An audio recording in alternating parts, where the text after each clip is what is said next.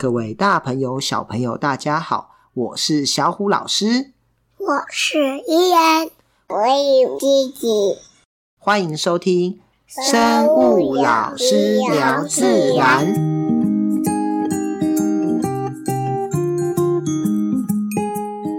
小故事谈生态。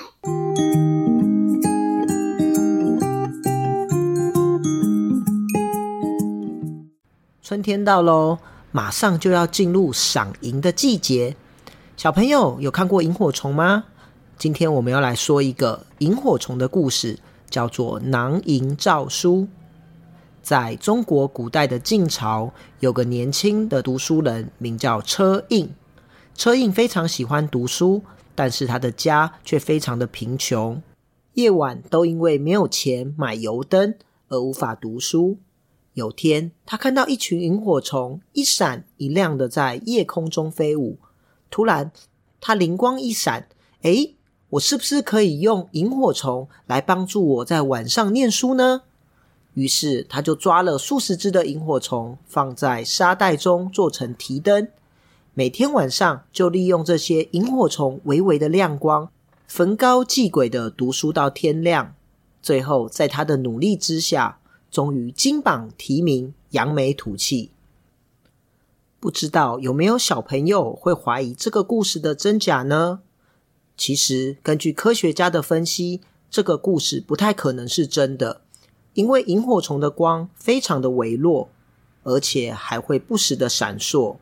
数十只的萤火虫聚集，这个亮度呢，也绝对不足以照明，而且忽明忽暗的光。更可能让眼睛受伤，变成青光眼呢。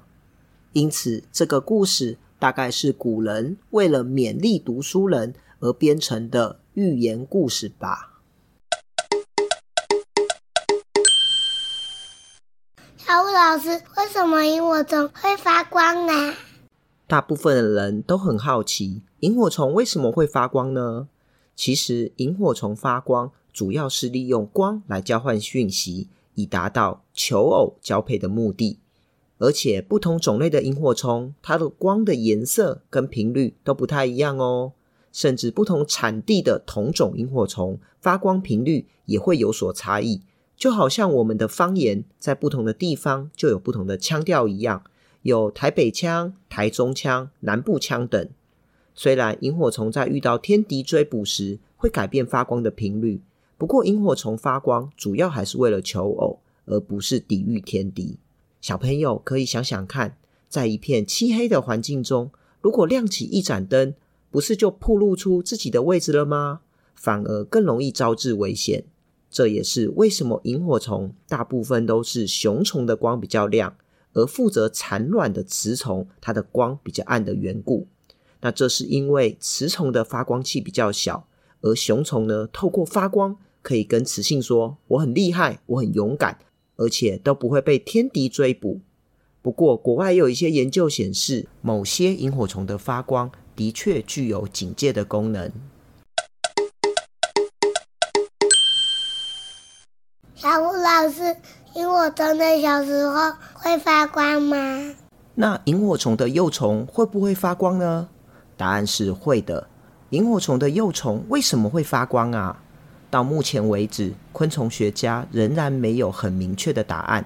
有人说可能与警戒有关，也有一种说法是因为成虫没有办法在羽化的时候就忽然获得发光的机制，因此幼虫也得发光。简单的来说，我们呢会念呃幼儿园，再念小学，再念国中，最后念高中，再到大学。我们不可能不念国中、高中。时间到了就去考大学一样，他们也是需要练习，还有维持这种发光的特性。而且，萤火虫不但幼虫会发光，许多萤火虫的卵和蛹也都会发光哦。虽然萤火虫在大家的印象中是晚上活动，而且有小小灯笼的昆虫，但是有一类的萤火虫却是在白天出来活动的哦。因为它在白天活动，所以它并不会发光。而当它们求偶的时候，利用的则是昆虫的费洛蒙这种化学气味，就不是这种荧光讯号了。但特别的是，这些白天日行性的萤火虫，它们的幼虫晚上还是会发光的哦。什么时候可以看得到萤火虫啊？很多人会以为萤火虫的季节是在夏天，其实台湾一年四季都有萤火虫哦，但是夏天却是最少的一个季节。台湾萤火虫比较多的时间是在春天与秋天，四月到五月是春萤，九月到十月是秋萤。春萤的数量很多，但是体型会比较小。雌雄的萤火虫长相差异不大，可以从发光器的节数来分辨公母。它的雄虫是两节发光器，雌虫只有一节。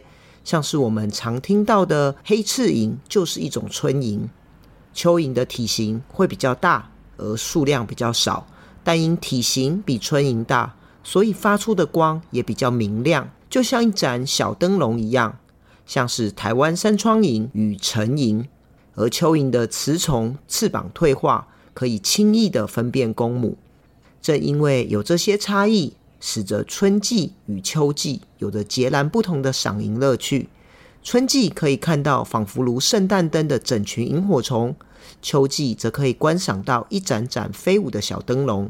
在这段时间中，只要去一些没有光害，而且环境没有过度破坏的郊区小山，都有机会看到萤火虫的踪影哦。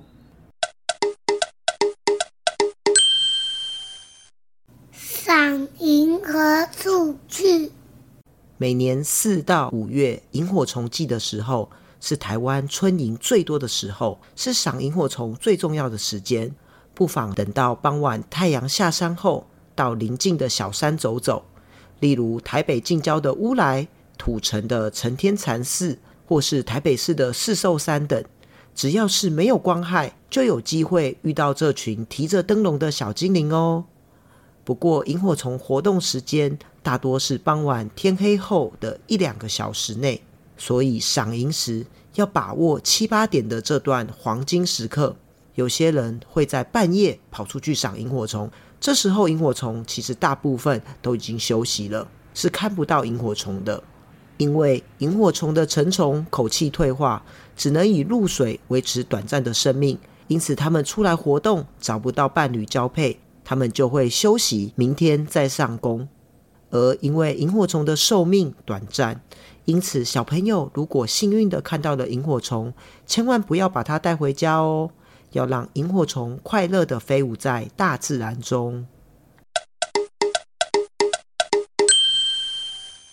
伊恩啊，老师问你哦，你有看过萤火虫吗？有，以前在树丛里看过。啊，萤火虫漂不漂亮？你喜欢吗？有，喜欢。哼。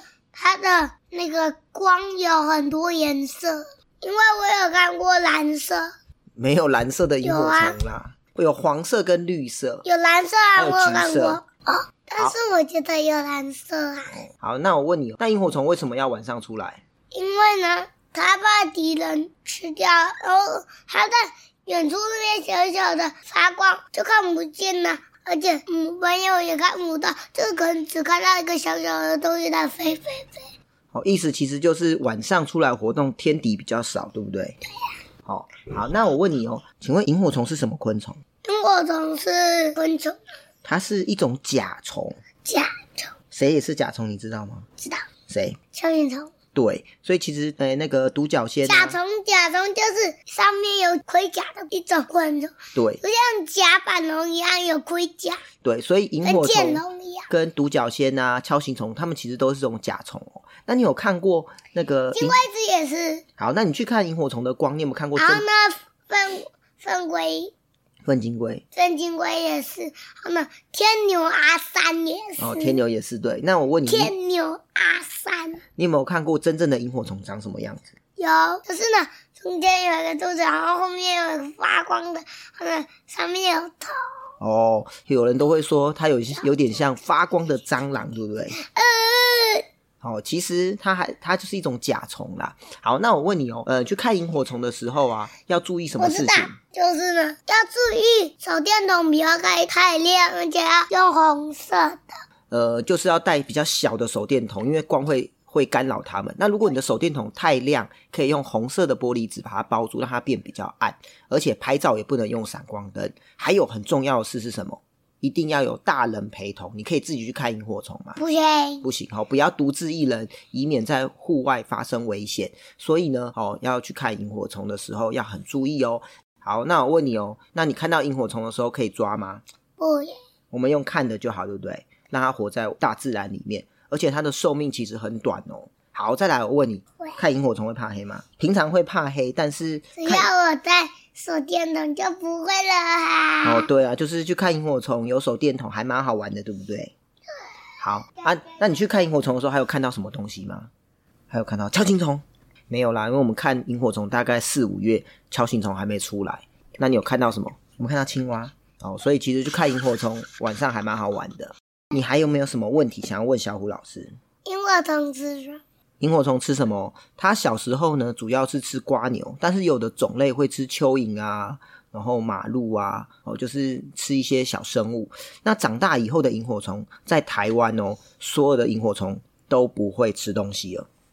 因为他们的嘴巴就退化了，所以它顶多就喝喝露水，所以它的寿命很短。所以刚刚讲说不要抓，然后它也不吃东西，很快就死掉。所以是让它吃这一天，可能过两天就死了。对啊，所以我们就不要抓萤火虫。过两天就死啊？它寿命大概也有个一两个礼拜啦，然后但是也不算长。好像是有些锹形虫寿命就很长，还可以过冬。好，你们会唱歌吗？萤火虫，会叫萤火虫，来，重新，重新，一、二、三，小小萤火虫，飞到西，飞到东，这边呀，这边呀，好像一个小蒸笼。哇，唱的好棒哦！谢谢小虎老师，谢谢小虎老师，我爱你。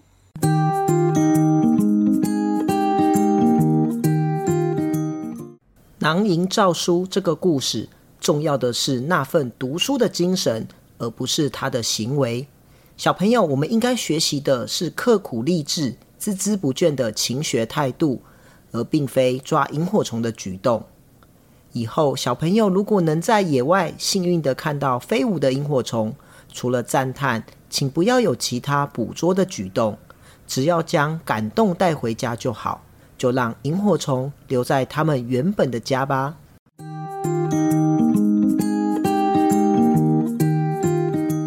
我是小虎老师，我是伊恩，我有吉吉，我们下次见喽，拜拜。